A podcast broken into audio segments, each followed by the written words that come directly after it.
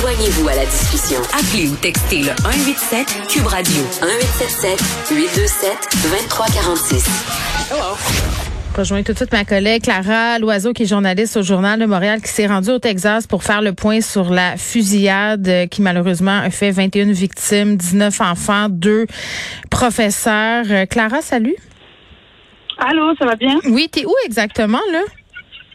Alors là, je suis, euh, je suis à Uvalde. Je suis devant, en fait, le euh, centre civique qui, qui accueille les victimes, les proches des victimes, enfin les victimes, les survivants plutôt. Euh, et les proches, euh, leurs proches, pour leur donner du soutien et les accompagner un petit peu euh, hmm. suite, à, suite à la tragédie.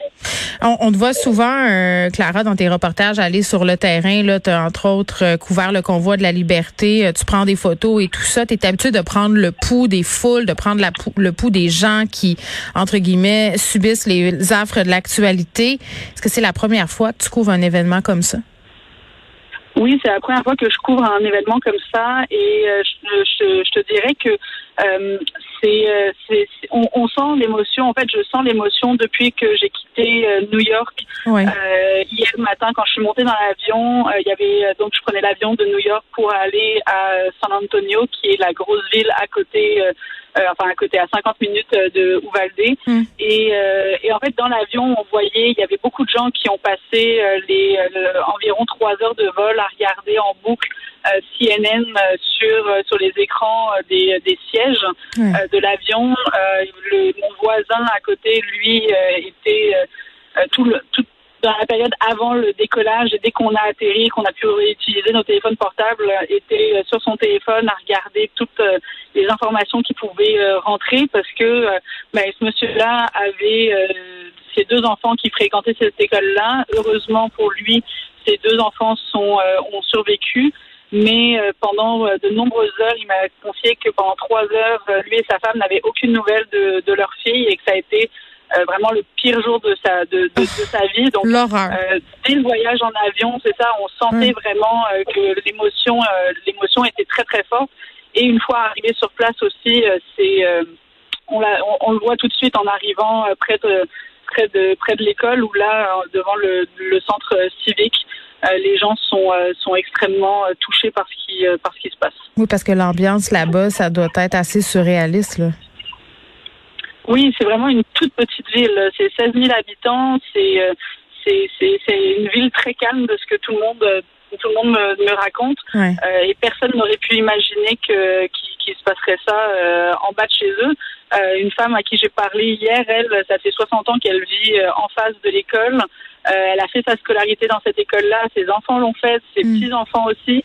Euh, et jamais elle aurait pu imaginer qu'un euh, massacre de cette ampleur arrive, euh, arrive en face de chez elle. Oui, parce que pour les gens, pour situer, là, Oulouvadé, c'est une petite ville très tranquille, là, entourée de verdure. C'est une communauté tissée mm-hmm. serrée comme toutes les petites villes américaines. Mm-hmm. C'est une communauté d'origine majoritairement hispanophone. Et je voyais les images de Richard Latendresse hier sur nos ondes. Clara, cette petite ville bourgade-là qui, qui, qui est littéralement assiégé par les médias là, devant l'école mm-hmm. où ça s'est passé. Il y a des camions, il y a des reporters partout. Moi, je me suis dit, les gens, ils doivent tellement, euh, oui, euh, bon, trouver ça eh, primordial qu'il y ait une couverture de ces événements-là, mais en même temps, il y a quelque chose un peu, pas du cercle médiatique, c'est pas le, bon mot, mais c'est très envahissant là, comme présence quand même. Mm-hmm.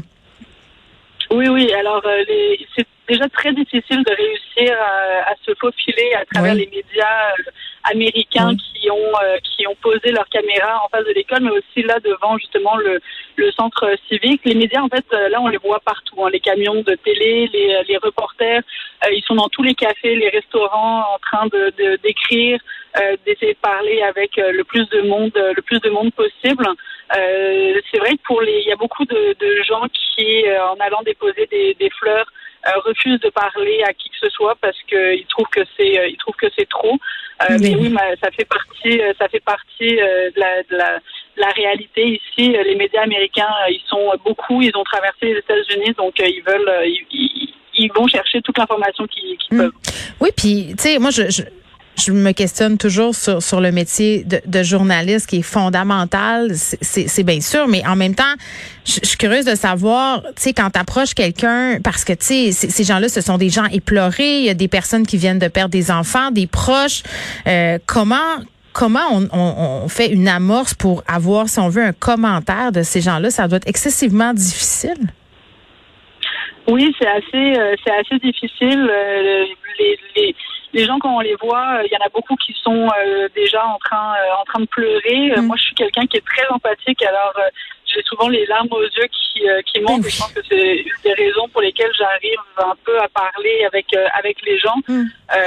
c'est, c'est, de montrer aussi qu'on, est là et d'expliquer que c'est important pour nous de raconter ce qui s'est passé pour euh, toucher et pour informer aussi les gens qui sont euh, dans un autre pays comme nous, euh, comme nous au Canada et qui, on le sait au Canada, ça a quand même aussi beaucoup touché, beaucoup touché. Donc, en expliquant ça, certains acceptent un petit peu mm. de, de, parler.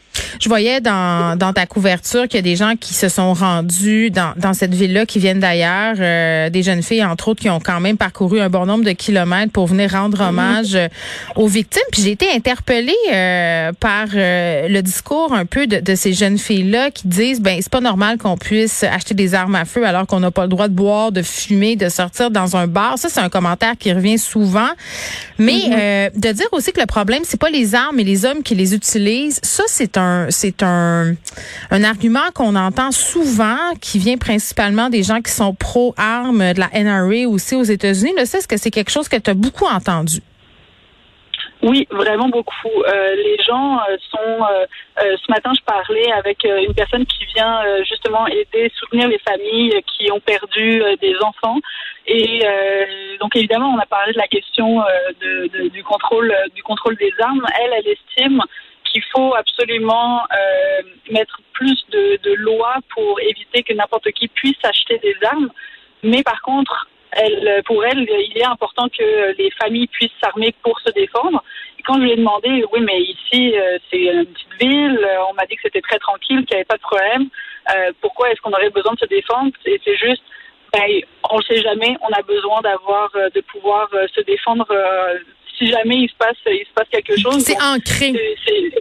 Voilà, c'est exactement. Puis moi, ça m'a beaucoup choqué hier, le, témoignage de la jeune fille qui, à 20 ans, à seulement 20 ans, pense déjà que il euh, que, que, les armes c'est important quoi. C'est on est vraiment dans un dans un tout autre pays et clairement dans un état très très loin de ce qu'on connaît au Canada. Hmm. Puis dis-moi Clara, je sais pas si tu as eu l'occasion d'entendre des discussions à cet effet-là, mais moi je me posais beaucoup de questions sur l'avenir de cette école-là. Qu'est-ce qui va se passer avec le bâtiment alors qu'on a eu cette tuerie-là? Est-ce qu'ils vont rénover? Est-ce qu'ils vont la, démolir? Euh, Est-ce qu'il y a un retour en classe envisagé? On sait qu'il restait pas beaucoup de temps avant la fin de l'année scolaire. Est-ce que tu as entendu des choses là-dessus? Non, pour le moment, euh, je t'avoue que j'ai rien entendu. Euh, mais en tout cas, oui, il restait seulement trois jours d'école à ces enfants qui ont qui, ont été euh, malheureusement euh, tués. C'est terrible.